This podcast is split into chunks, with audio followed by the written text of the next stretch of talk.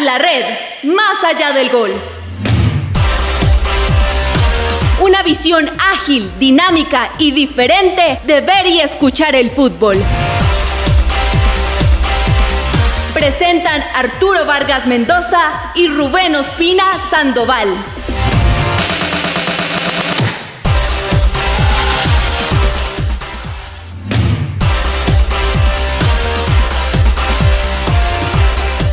Hola, hola, hola, ¿qué tal? ¿Qué tal, queridos amigos? Aquí estamos ya en el eh, episodio número 7 Detrás la red, más allá del gol, segunda temporada. Don Rubén Ospina Sandoval, ¿cómo me le va? Señor Arturo Vargas Mendoza, con los muy buenos días, buenas tardes, buenas noches para usted y toda la amable audiencia de este podcast. Oiga, en medio de tiempos convulsionados, ¿no? Sí, sí, señor. Pues eh, muchas reacciones, muchos, muchos, eh, muchas repercusiones está dejando el tema del conflicto entre Rusia y Ucrania. Lamentablemente, pues todo lo que tiene que ver con este tema de conflictos, eh, guerras, eh, siempre va a tocar también al tema de los deportes. Acuérdese por allá en el 39, cuando empezó la Segunda Guerra Mundial, pues tuvo que tuvo que suspenderse toda la actividad deportiva, aunque por ejemplo en el 39 se realizó Tour de Francia, ¿cierto? Se trataron de hacer algunos partidos, hay que recordar que el siguiente campeonato mundial se suponía era el campeonato mundial de 1942 y de ahí para adelante no se pudo realizar hasta el campeonato mundial de 1950 en Brasil. Ocho años. ¿eh? Mm, y bueno, todo lo que tenía que ser con el tema deportivo, pues eh, fue, fue suspendido por el tema de la Segunda Guerra Mundial. Y ahora, pues, los coletazos, los, las repercusiones se están sintiendo más que todo en las decisiones que se están tomando contra Rusia. Y bueno, esperemos que, que la cosa, Rubencho, mejore, que no vaya a pasar a mayores y que no tengamos que ser nosotros testigos de, un evento más grave a nivel mundial. Entonces, pues dediquémonos a lo que nos corresponde y ya los que saben del tema y los expertos tendrán que resumir el cuento. Bueno, señor, esta semana tuvimos fútbol del bueno, fútbol eh, bonito, fútbol bien jugado, fútbol importante, ¿cierto? Tuvimos la Champions League, seguimos con el tema de los partidos de ida de los octavos de final. Y pues vimos a un Juventus que ya no es un equipo tan dominante, con cuadrado en la cancha, pero no es ya ese Juventus tan avasallador que fue en Italia. Y que terminó empatando un partido que empezó ganando, un partido de visitante, lógicamente el equipo de Juventus, frente a un Villarreal muy peleador, que creó varias opciones de gol y que tuvo bastantes oportunidades para ganar el partido. Al final empate a uno en el Estadio de la Cerámica y pues que deja la llave abierta para lo que será la vuelta el próximo miércoles 16 de marzo.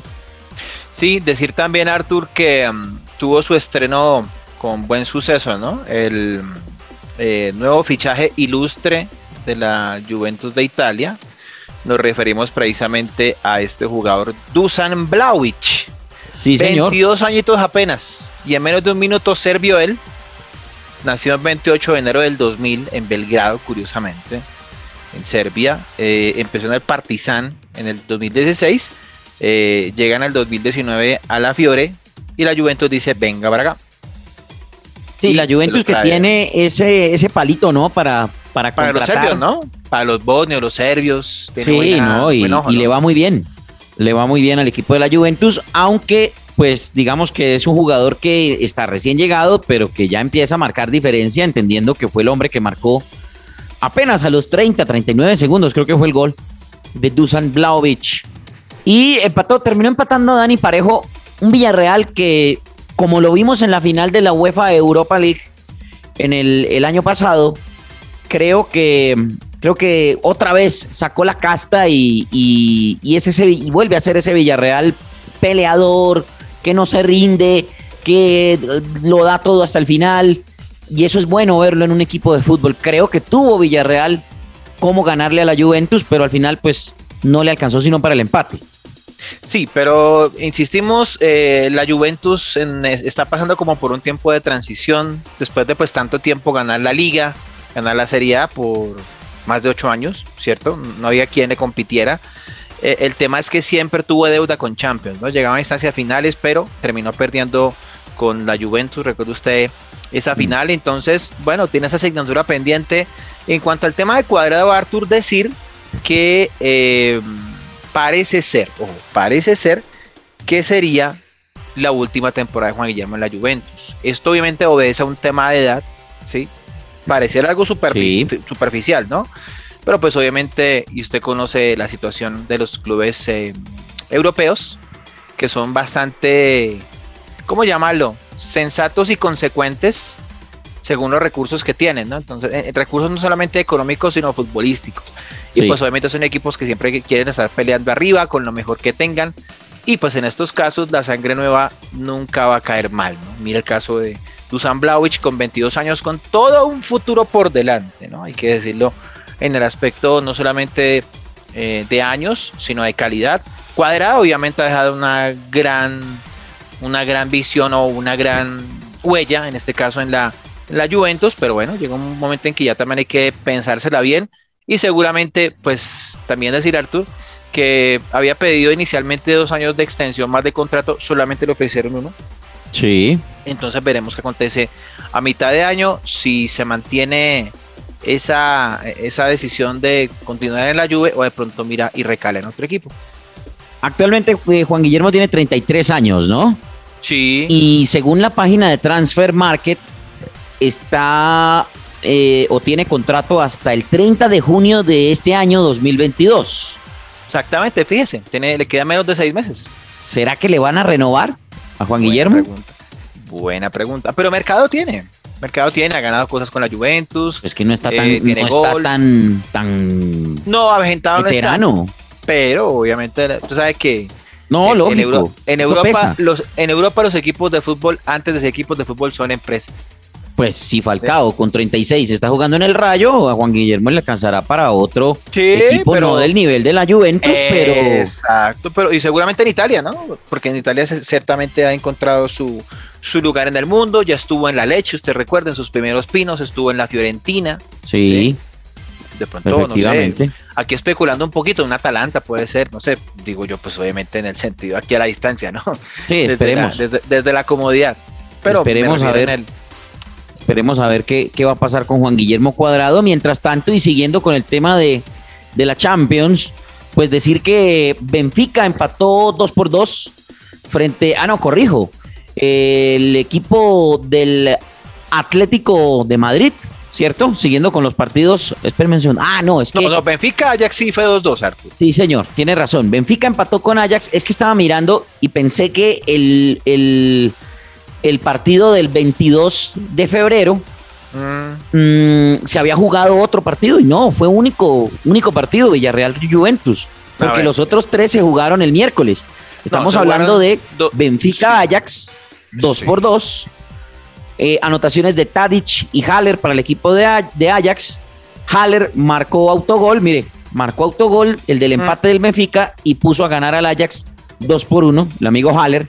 Y Yaremchuk, el, ucraniano, una cosa curiosa de este muchacho Yaremchuk, es que se, sacó la camiseta del, del Benfica y en la parte de abajo tenía una con el escudo y un saludo militar de la bandera de Ucrania o del país, pues, de Ucrania. Esto, pues, obviamente en señal de apoyo a, a su pueblo. Seguramente va a haber una sanción por este tipo de, de manifestaciones, ¿no? Políticas en este caso. Y, pero bueno, ahí está el tema de, que no se olvidan ellos de, su tierra y, y, seguramente le, le, marcó mucho ese tema a este amigo Yaremchuk, entre otras cosas porque hablando de, del baloncesto, la vez pasada se iba a jugar un partido de la, de la, del Europeo de Naciones de baloncesto entre España y Ucrania y hubo un minuto de silencio por las víctimas. Ah. Eh, del, de los ataques que han, que han caído en este momento. Y fue un momento muy emotivo. De verdad que, que se mostró en las redes sociales esto y, fue un momento bastante emotivo eso. Entonces creo que no se, no se alejan, ¿no? Los jugadores del tema y por supuesto hay un apoyo por parte de las federaciones que rivalizan siempre con Ucrania en este tipo de eventos para hacer pues este tipo de homenajes. Me, parece muy, muy chévere y es como lo, lo, lo más poquito que uno puede hacer en este tema. Sí, sí señor, y pues son situaciones que se van generando eh, y, que uno, y que uno supone que la política y el tema militar no atañe al deporte, pero como que todo eso es entramado, ¿no, Artur? Definitivamente es como las fichas del, del, dominó, ¿no? Si cae una, pues va generando cierta repercusión, obviamente en un aspecto comercial como es el deporte. Sí, exactamente. Entonces, pues, pues vamos a ver cómo, cómo va a evolucionar el tema. Al final de cuentas, pues tratamos nosotros de no opinar, simplemente de informar lo que está pasando, porque pues no nos, no nos compete, entre otras cosas, desde este espacio meternos en ese tema político. De hecho, de hecho, eh, nuestro campo de experticia son el tema de los deportes. No queremos ni mucho menos meternos en esa parte de, geopolítica, ni mucho menos. Porque no se trata, no se trata de eso, ni, ni más faltaba. Que, lo, que los salpique sí, pero pues obviamente ya no nos atañe. Así es, así es. Eh, eh, esperemos, esperemos a ver qué, qué va a suceder con, con ese tema. Bueno, Rubencho, Seguimos. También jugaron Atlético de Madrid y Manchester United, un verdadero partidazo este. De verdad que lo disfruté muchísimo. Este partido de Atlético de Madrid y Manchester United. Un Manchester United que definitivamente fue bien controlado por el Atlético de Madrid. De hecho, empezó ganando el conjunto del Cholo Simeone, pero este conjunto, este cuadro, Rubencho, como que se apaga, como que eh, se cansan y y el Manchester United pues logró sin tanta influencia de Cristiano Ronaldo, aunque es un jugador que es supremamente importante en el equipo, pues logró el empate y me parece a mí que pudo haber terminado en victoria el conjunto de Manchester. No sé cómo, cómo la ve usted, Rubencho, cómo ve usted esta serie para, la, para el partido de vuelta. Lo veo muy parejo, Artur, ¿sabe? Porque CR7 no está claro. De pronto no fue el partido que todos esperábamos, donde luciera obviamente la estrella portuguesa. Y esto obviamente nos va dando a entender, Artur, que hay un declinamiento, ¿no? Mire lo que pasó la semana anterior con Mbappé, eh, el tema de Haaland que pues está lesionado y que eso obviamente también trajo una consecuencia al Dortmund de quedar eliminado de, Europa League, ¿cierto? Disculpe que me desvío un poquito del tema, pero pues tiene colación, ¿no? Entonces ya es ya es el atardecer de este par de figuras que pues hicieron y deshicieron, que creo que tuvimos el gran privilegio de verlas en su máximo esplendor en esta época de la vida. Y bueno, pues eh, la serie está abierta, alcanzó a rescatar el punto en condición de visitante del Manchester United y seguramente que empezará a trabajar a partir de esa, ¿cómo llamarlo? Ligera ventaja, ¿sí? Porque obviamente va a ser el equipo que está de local y que tendrá que proponer en Old Trafford, ¿no? Y bueno, CR7 pues tendrá que aparecer sí o sí, pero él no solamente puede echarse el equipo al hombro, sino que pues ya por el tema de los años y demás tendrá que pues su equipo estar al servicio de él, ¿no? Y él al servicio del equipo. Sí, exactamente. De todas maneras, pues eh, se le ve muy nervioso, él eh, muy angustiado a veces en el terreno de juego. Sí. Mm, se le ve desesperado por volver a marcar a Cristiano y, y, cuando Cristiano entra en esas rachas, pues pues ya sabemos, ¿no? Manotea, pelea con sus compañeros, bueno, pelea en, el buen sentido de la palabra, ¿no? En el sentido deportivo de la palabra. Se incomoda, sí, se incomoda. Exacto, y se le ve incómodo, efectivamente, se le ve incómodo, a veces pierde los papeles y, manotea, y yo creo que esas actitudes, pues son las que la gente saca de contexto y entonces dicen, no, es que ese cristiano es un agrandado, es que ese cristiano mire cómo pelea con los compañeros, mire cómo los regaña, y no, tampoco, porque uno entiende que Cristiano Ronaldo es un jugador supremamente influyente en una nómina. Entonces así Rubencho quedaron las cosas para lo que va a ser los partidos de vuelta de, los, de los eh, octavos de final de la Champions. Entonces, el miércoles 9 de el martes, perdón, corrijo, el martes 8 de marzo vamos a tener Bayern de Múnich contra Salzburgo y Liverpool contra Inter de Milán. Oiga, qué partidazo, ¿verdad? Sí, señor. No la tiene fácil el Inter, no la tiene fácil el Inter. Tiene que, si quiere clasificar, obviamente, pues irse a meter a la boca del lobo, ¿no? Y, el Liverpool que viene afinado. Le clavó seis ahorita a mitad de semana en partido pendiente al Leeds de Bielsa, que tenía pues también varias bajas. Y que este próximo domingo tiene final de la Copa de la Liga Inglesa contra el Chelsea. Es así, Rubencho. Y el miércoles, el miércoles 9 de marzo vamos a tener Manchester City contra Sporting de Lisboa, que esa serie creo que ya está lista, la está ganando el Manchester 5 por 0. liquidadísima. Y Real Madrid en el Santiago Bernabéu frente al Paris Saint-Germain. Bueno, me imagino que será vencer o morir, ¿no? Porque no hay, no hay, no hay, que hacerle. Es como la llave que está pues más Es que Rubencho le toca ganar al Real Madrid si quiere, si quiere clasificar. Tiene que ganar por más de dos goles. Y más que obviamente pues ya está, pues digamos lo que extraoficialmente todo dado para Mbappé, ¿no? Que se viste de blanco, entonces eh, va a ser, digamos lo que una batalla eh, futbolísticamente hablando, pues eh, de esas que uno siempre quiere ver con un Madrid en desventaja y que pues no está nuevo para el cuadro blanco, ¿no? En el caso de empezar, de, de, cerrar llaves en condición de local, pero con la desventaja y revertir el resultado. Es correcto. El próximo miércoles 16, eh, corrijo, perdóneme, el martes, eh, a ver, el martes 15 de marzo vamos a tener Ajax Benfica, serie 2 x 2 y Manchester United Atlético de Madrid, que la serie quedó 1 por 1. Interesante partido, ¿eh? Sí, señor. Y el miércoles 16 de marzo se estará jugando Lille contra Chelsea en Francia.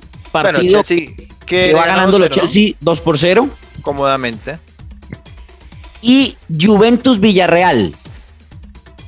Juventus, Villarreal. seguramente la Juventus tendrá que sí o sí a por el partido, ¿no? Precisamente ante el vigente campeón de Europa en Europa League, ¿no? Es correcto. Entonces, así quedó programado el tema de los octavos de final, los partidos de vuelta de la UEFA Champions League, señor. Pasemos al otro fútbol champán, el de Sudamérica. Copa Libertadores. Copa Libertadores, por supuesto que sí. Entonces ahí tuvimos competencia de dos equipos colombianos esta semana.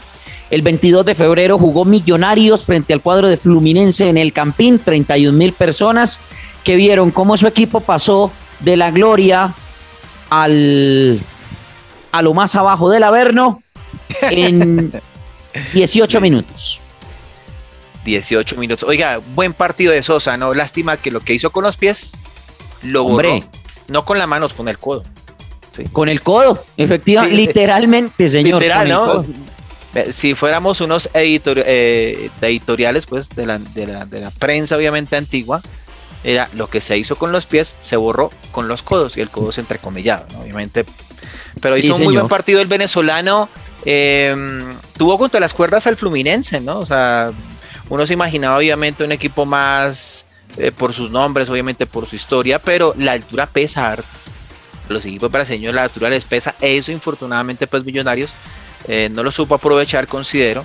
Eh, tuvo siempre en esa, en, esa situación amenazante también de un muy buen partido de Daniel Ruiz que se consolida Arthur y que, y que yo creo que es uno de los primeros en la fila, esto es mi percepción, para ser tenido en cuenta en el nuevo proceso de selección Colombia. Viene en un muy buen nivel, se complementa muy bien con McAllister, otro hombre que también pues sería protagonista, quizás no tanto por lo positivo en este compromiso, con un Erazo que no termina de llenar los zapatos de, anteriores delanteros de Millonarios, ¿cierto? Pero que pues cuando se le requiera nota. Eh, pues Arthur, me queda como la sensación de que de que se pudo haber hecho mucho más que siquiera un empate, en este caso de la derrota, ¿no? Bueno, a ver, yo sí quiero, yo sí quiero decir que Millonarios pues tuvo 18 minutos de buen partido. Expulsaron a, a Sosa y, y, el equipo pues obviamente tuvo que replantear y aún así pues Millonarios aguantaba bien. Yo sigo insistiendo que por más que este muchacho Daniel Ruiz tenga tal vez la varita mágica para ir llevando al equipo, yo sigo insistiendo que, que mientras, y, ojo, no, no tengo nada contra el jugador, no, no quiero criticar ni echarle la culpa al jugador, porque pues al final de cuentas es el capitán, es el líder y es el que está llevando al equipo.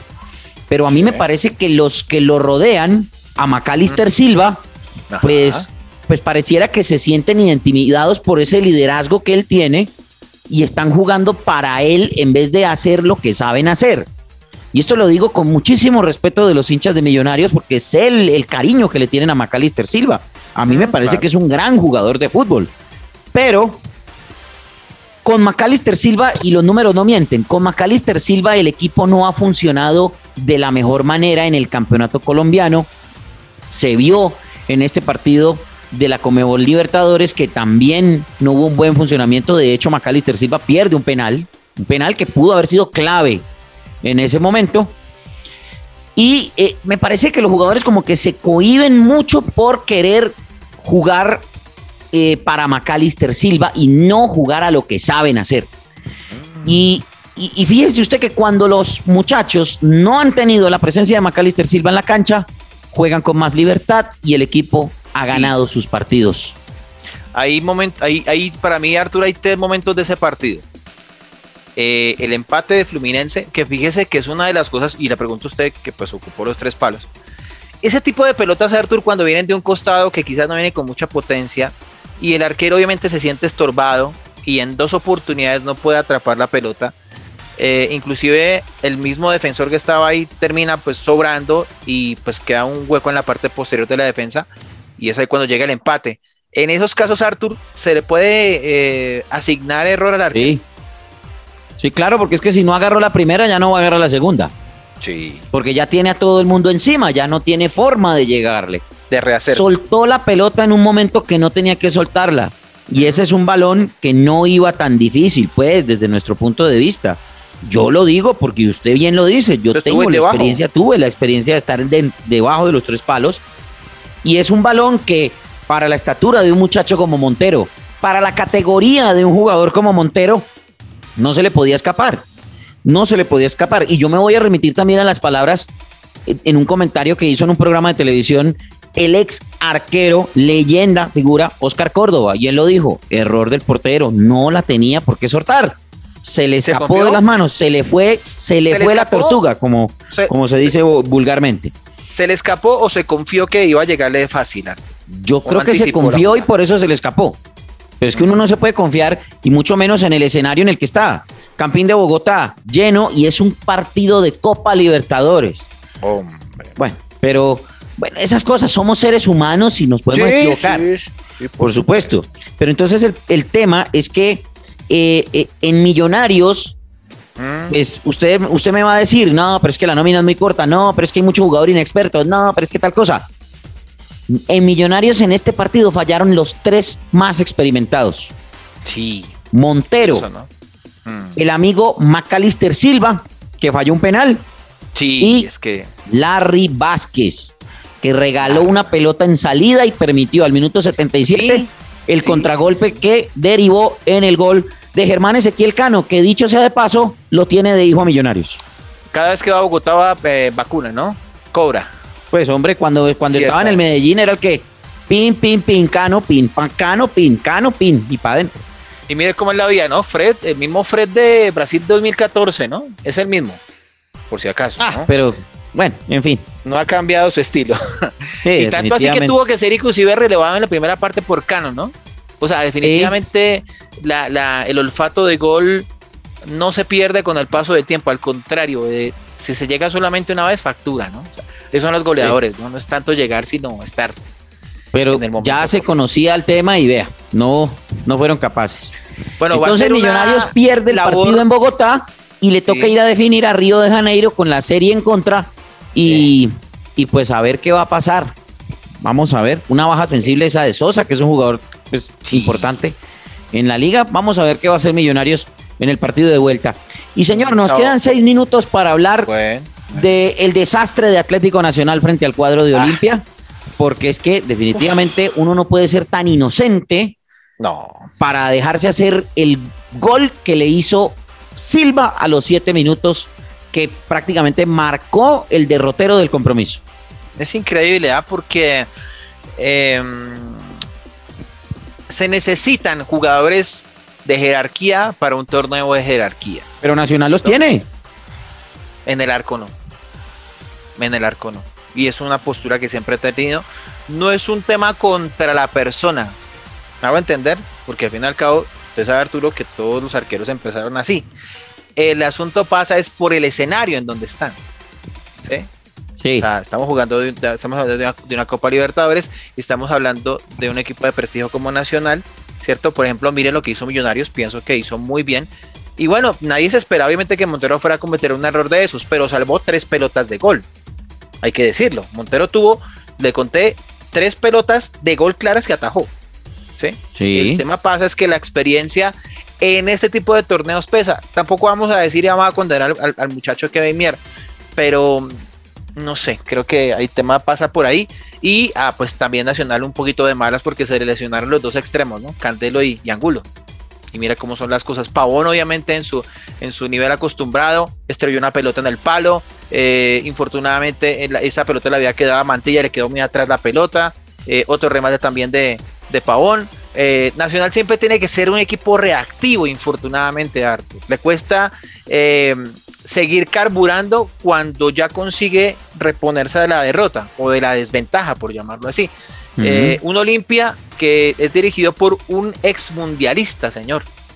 El señor Sí. Cáceres, ¿no? Sí. sí, Jugó en sí. River, jugó en Boca, jugó en Brasil, jugó en España, jugó en Francia. Entonces creo que se acostó jugador, se preparó y ahora pues le han soltado semejante papa caliente como lo es el decano del fútbol sudamericano, ¿no? Olimpia. Que quizás señor. no pasa las mejores eh, horas en el torneo local, en la Liga Paraguaya, pero no deja de ser un equipo importante y más en su casa, ¿no? Y ayer lo demostró con gente y toda la cuestión. Es un equipo que obviamente eh, quiere pues seguir, segui- eh, pasar de largo, ya dejó por fuera al equipo de César Vallejo del Perú, como parece ser en, como está en, lo- en los documentos, ¿no? Paraguay siempre va a ser más que Perú en el tema de Copa. Y también pues un Atlético Nacional que mm, se quedó sin reacción. Eh, el calor obviamente, curiosamente, de Asunción a esa hora le pasó factura, mire cómo es la vida. Eh, Medellín que ni mucho menos es una ciudad fría, pero que pues en ese tema también eh, le, le le pegó, le pasó a Nacional. Un nivel muy discreto, en este caso del Rifle Andrade, eh, de Giovanni Moreno, que entendemos que ya pues pasa por su edad adulta, pero bueno, Nacional tendrá que echar mano de su historia, de sus recuerdos, como en aquel partido, usted recuerda, Artur, de esa Copa Libertadores 2016 que llegó con la serie en contra contra Rosario Central, le da la vuelta en Medellín, pero pues eran otros jugadores, era otra historia, había No, y confianza. era otro planteamiento y era otro Ah. equipo. Se habla ya inclusive de, de una, de, se habla inclusive, Artur, y esto pues pasa, eh, de que si Restrepo no consigue el objetivo de pasar a tercera fase de Libertadores, le dan las gracias. Y toman al otro Restrepo, al Pisis, que lo habían llevado originalmente para ser el director de divisiones menores. Bueno, pues ellos verán. Al final de cuentas, pues no le están saliendo las cosas a, a Alejandro Restrepo y tendrán que tomar decisiones en los próximos días. Bueno, señor, nos queda poco menos de dos minutos, Rubencho, para hablar de noticitas varias. Mire, por ejemplo, le tengo una. La UEFA le quitó la sede a San Petersburgo de la final. San Petersburgo, Rusia, porque hay otro Sí, San sí, sí. Petersburgo en la Florida con el que todo el mundo se confunde. Exacto. Ahorita con lo de Tatiana Calderón. la Indy. Eh, la final de la UEFA Champions League ya no se va a jugar en San Petersburgo, sede del Zenit, sino que se va a jugar en Saint-Denis, en el Stade de France. Hombre, final del 98, ¿no? ¿Cómo olvidar ese partido? Por supuesto. Le tengo otra noticita aquí que apareció por el tema de, de Rusia-Ucrania. Resulta que la FIFA, Gianni Infantino, un hombre al que usted quiere mucho, Mm, Sí, Gianni Infantino, pues usted lo quiere y él lo quiere a usted mucho. Lo que pasa es que pues él no se lo ha podido decir. Lo que pasa es que Don Gianni está desprestigiando el mundial. Ya va cualquiera. Pues. No, pero, pero, pero no no. diga eso porque usted se supone que lo quiere. Eh, lo quería. Estaba en mis afectos, pero tantas decisiones. No, pero, pero no sea rencoroso, hombre. No, rencoroso no, sino que es que, o sea, no, no podemos volver el mundial un torneo de barrio, con todo respeto. Bueno, no sé. tranquilo, señor. Pero No, bueno, lo que le iba a decir era que Sí, Rusia y Ucrania tendrán Sí. que jugar sus partidos en sede neutral. claro, porque pues las condiciones no lo permiten, ¿no? Y pues más todo lo que se está dando. Y que dentro de un mes, muy posiblemente, podrían enfrentarse estas dos naciones en, en- Ah. en el repechaje de, de Europa para el Mundial de Qatar 2022. Todavía no está pensando Jan Infantino en mover la sede de Qatar, una pena porque debía pensarlo, en mover la sede de Qatar, ya que pues Qatar queda muy cerca del, del- de Rusia Ah. y, y, pues obviamente podría verse afectada por este tema del, del conflicto. Pero Jan Infantino ha dicho que no, que no se que no se va a mover la sede todavía o no se ha contemplado ese tema, que pues hay que esperar a ver cómo evoluciona o baja el tema del conflicto Rusia-Ucrania. Por fin Tolima, pasando de, de- de Guatemala a otra cosa, por fin Tolima campeón en su estadio, ga- ganador de la Superliga frente al cuadro del Deportivo Cali, Rubencho. Y le ganó 1 por 0 con gol del Rangel a un Deportivo Cali Arthur que no sigue encontrando la ruta. Y e insisto, en cualquier momento, si esto no va a cambiar, al señor Dudamel lo pueden esperar, ya saben, ¿no? En el gol No, pero ya lo ratificaron. Ya lo ratificaron, eso quiere decir que que- dentro de, dentro de Eh, 15 sí. días lo sacan. Sí, en Colombia siempre pasa, ¿no? Ratifican y es al revés, ¿no? Es el, el mundo al revés, ¿no? Te ratifican, Sí. pero significa que en cualquier momento... En ganan 15 acá. días te sacan. Bueno, Rubencho, Sí. ¿Dónde encontramos este programa y dónde lo encontramos a usted en las redes sociales? Tras la red eh, Col, precisamente en Twitter, en Facebook, tras la red Colombia, eh, digo en YouTube, corrijo. Y eh, a mí me ubican en Twitter como arroba Rubén Ospina S y en Instagram como arroba Rubén Ospina 07. A mí me encuentran en Instagram como arroba Arturo Vargas M82 y en Twitter como arroba Arturo Vargas M. No se les olvide eh, darle retweet, darle Sí. like a este programa, compartirlo para Ah. que todos lo puedan escuchar. Rubencho, muchas gracias. Nos vemos entonces en el próximo programa. A usted, señor, el lunes le cuento cómo quedaron las llaves tanto de Europa League como de Conference ya de octavos de final. Muchísimas gracias. Así termina entonces esta edición número 7 de Tras la Red. Nos encontramos el próximo lunes con una nueva edición. La número 8 de la segunda temporada de este programa que se llama Tras la Red, más allá del gol.